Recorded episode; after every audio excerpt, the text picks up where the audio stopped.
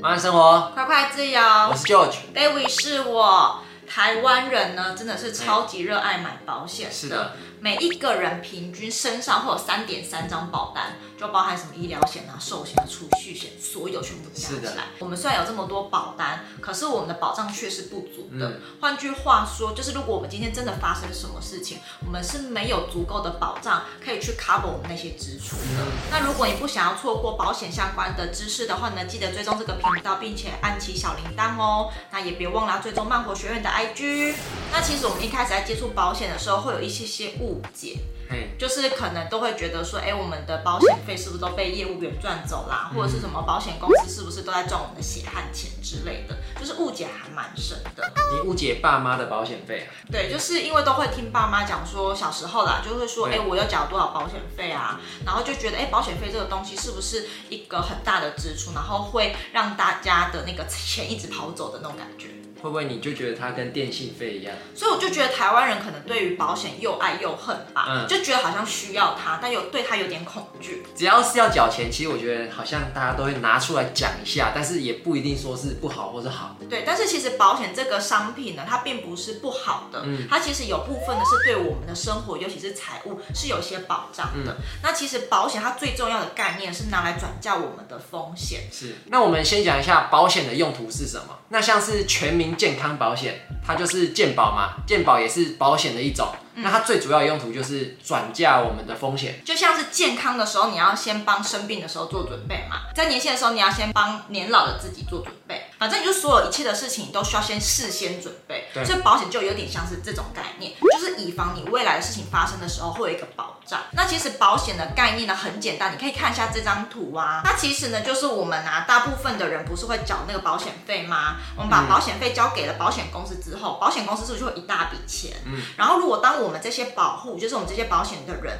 发生什么意外的时候，保险公司呢就可以从这大笔钱里面去支付这一个可能受伤的人或者是生病的一些费用，所以它就是一个大家集资的概念，去帮助现在需要的人，这就是保险的概念。所以呢，其实呢，我们在面对这些风险的时候啊，保险是我们可以拿来应付那些未来的不确定因素的一种管理工具，透过这种就是比较集体的财力去对付风险带来的损失，然后提供这些人有一些保障，这样子。所以呢，保险你要享受保险的权利，你就一定要先付出金钱，就是保费，然后再透过集资的方式去帮助有所需要的人。那如果今天换成是你的话呢，你也可以拿到你的保险金嘛。对对，所以这就是完整的保险最初的概念。那保险现在有分很多种嘛，什么医疗险啊、意外险、寿险，很多很多种。那关于保险的险种呢，我们有机会再做影片为大家做解释。嗯。所以呢，所有的保险概念其实就是像你刚刚讲的，就是大家集资的概念。嗯。所以所有保险都一样。那其实我们大部分的保险应该都在小时候爸妈就帮我们买好了。嗯。所以我们出社会开始想要自己独立规划保险的时候，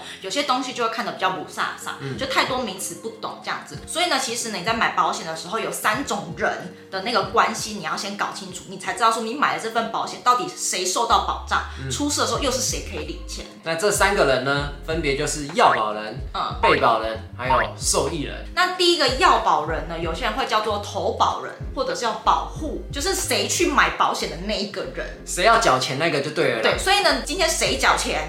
谁拿去投保的那个人就叫要保人，对，非常的简单，缴钱的那个人就是要保人。那要保人他的权利就是你可以去指定说，哎，你今天是谁要受到保障，然后到时候是谁要去领这个保险金。嗯、那要保人呢，他是可以呃指定，然后如果到时候要变更的时候，也是可以随时变更的。对，然后要保人也可以去决定说，哎，这张合约就是这个保险还要不要继续续保。或者是可以终止合约，这都是要保人的权利，因为毕竟出钱的是老大。然后要保人还有一些权益啊，就是他可以去改变他的缴费方式，比如说他想用信用卡，或者他想要找业务员，或者他想用什么方法缴钱都可以，因为他缴钱，所以他最大。对，这就叫要保人缴钱的那个人，买合约的那一个人。嗯、那在第二个呢，叫做被保险人。嗯，所谓被保险人就是呢，这个保障是在谁身上的？对对对，那个叫做被保险人，所以他不一定是那个要保人。对，有时候呢，我们帮小孩子保，就是这种概念。要保人是我们做家长的，然后呢，被保人呢就是那个小朋友，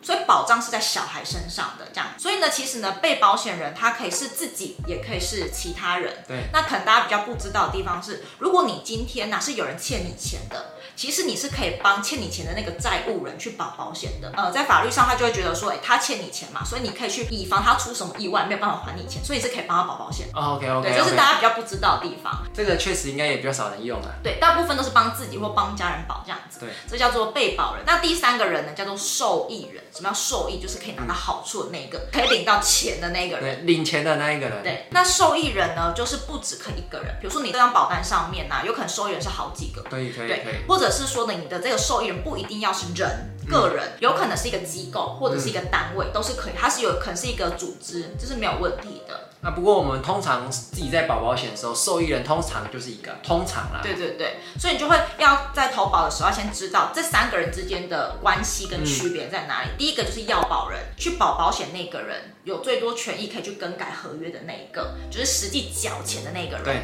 那第二个呢，就是叫做被保人，实际你的保障是保在谁身上？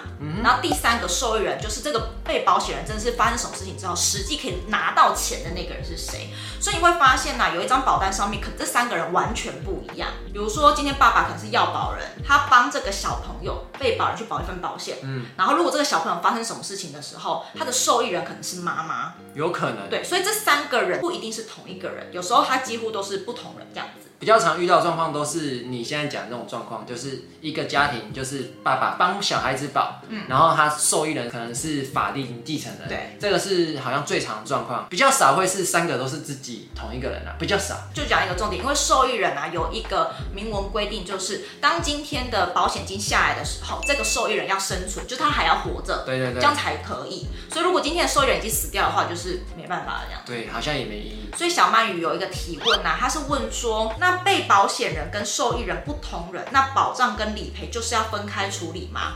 不用这么麻烦哈，业务员就是会一定帮你处理，他会根据你上面的合约，保险人是写谁，受益人是写谁，他直接帮你处理，不用分开处理，OK 吗？好，这是大家可能会有一些小小的问题，这样子。好，那再来呢，我们就是要讲保费跟保额这两个东西到底有什么区别呢？对，可能字面上会有很多人不知道。对，一刚开始我们在出社会的时候，我们也是好像有点有点不太懂这样子哈，就是这两个概念其实很简单。保费跟保额，嗯、保费就是你要缴出多少钱，对，就是你每个月或每一年要缴出去，就是为了维持你这张合约的效力存在，你每个月或每一年要支出那个叫保费。常常听到说，哎，我今年保险费要缴多少的，那个东西就叫保费。对对对对对。好，那保额叫做什么？保额就叫做说你今天出事的时候，你可以拿到多少钱。嗯，比如说你今天的保了一个寿险，就是你死掉的时候可以领到五百万，嗯、那你的保额就是五百万。嗯、那有些人可能是保那个什么意外的住院，可能日额是一千两百块。那真的是因为你意外住院的时候呢，你会需要病房费，他就是每天会拨一千两百块给你，这东西叫保额。